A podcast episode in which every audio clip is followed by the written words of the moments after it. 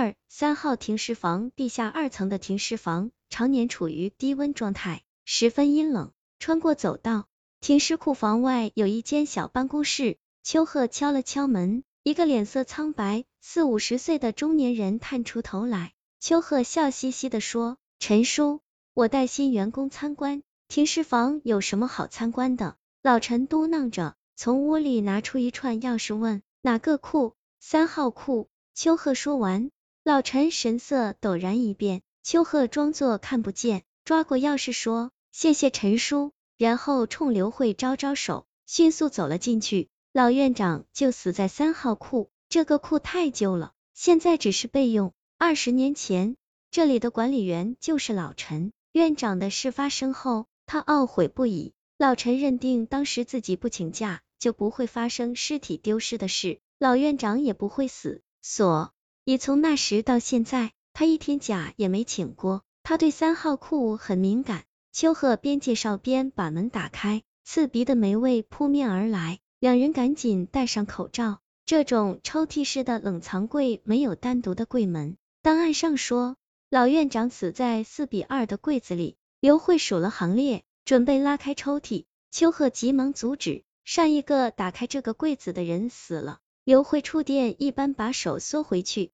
秋鹤说：“十年前有个男员工也像你一样来到这里，打开了这一个抽屉，回去后没多久就精神分裂了，在咱们医院精神科住了几天，最后因为并发症而死。并发症？”刘慧皱皱眉：“精神病能有什么并发症？病历上就是这么写的。你感兴趣的话，可以问问精神科的王大夫，当时他是主治医生。”秋鹤也不知所以然。柳慧在柜子前站了片刻，一狠心拉开了抽屉，秋鹤不由自主倒退了几步。这一格抽屉里霉迹斑斑，毫无特殊。柳慧往里瞧了瞧，空空如也。即使有什么东西，二十年也早没了。秋鹤催促刘慧赶紧撤，刘慧不仅不走，反而说：“你帮我一个忙，躺进去试试。”秋鹤差点跳了起来，连连摇头：“你开什么玩笑？”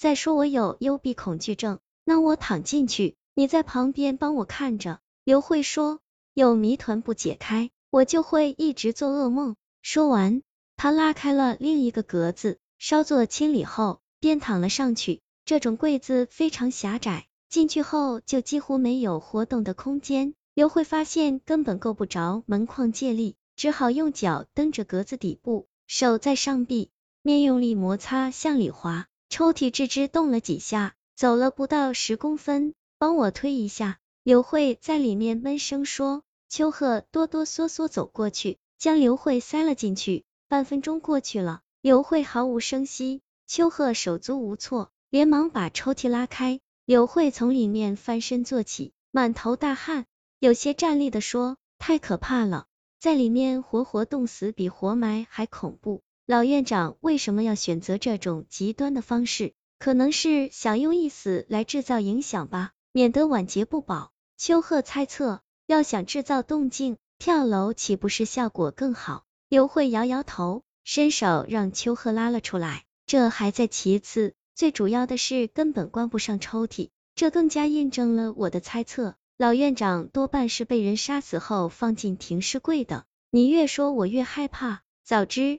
不告诉你这档子事了，秋鹤满心懊悔的说。不行，等下班了，我要去精神科问问。刘慧刚一转身，余光瞥见库门口有个黑影一闪而过，他连忙追出去，却什么都没看到。精神科王大夫五十出头，听完刘慧的问话，好一阵子才想起那个人。那个小伙子从地下室回来就不太正常，丢了魂似的。院长看他不对劲儿。就送到我这里来了。住进病房后，他跟我说了不少胡话。您还记得他说了什么吗？刘慧问。精神病人的话没什么逻辑，这里天天都是风言风语，我左耳进右耳出。十年前的话早就忘了。王大夫摇摇头，又感叹说：“这些新来的员工啊，以为在学校里上过几天解剖课就可以随意接触尸体了。其实解剖。”教学的尸体要经过提前处理，停尸房里的尸体是很多细菌病毒的宿主，很容易感染接触者。如果防护不当，不知道会得什么病。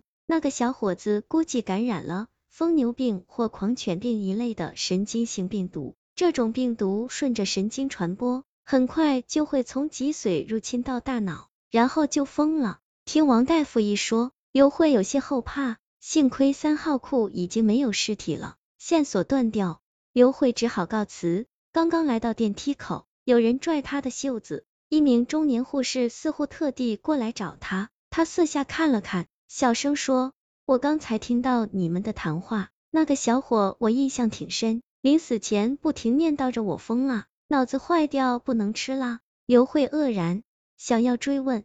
这时电梯到了，护士低头迅速离去。刘慧忽然想起了什么，急忙跑去找秋鹤。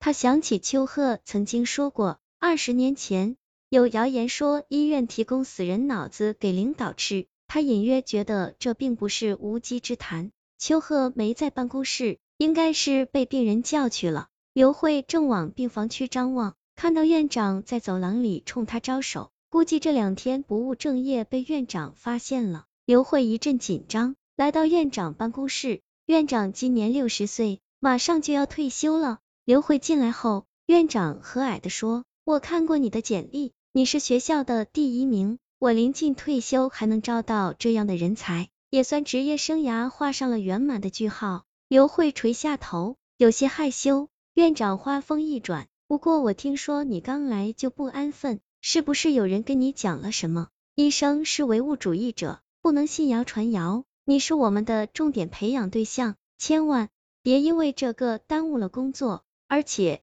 别忘了，你还在试用期。院长话中有话。刘慧惭愧的点头认错，院长挥挥手说下不为例。刘慧如释重负的仓皇逃走。他明白秋鹤不会打小报告，否则要一起挨批，那么只有停尸房的老陈了。他无端的觉得这个老陈很有问题。第二天早晨，秋鹤仍然没来上班，刘慧心里隐隐不安，明知是犯错误，他还是忍不住去了地下室，隔着玻璃。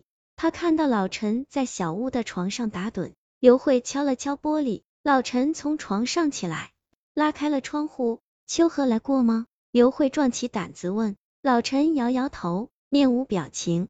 灯光下，他的脸白的刺眼。刘慧感觉这里比停尸房里面还可怕。刚要回去，老陈从窗户伸出头来问：查到了什么没有？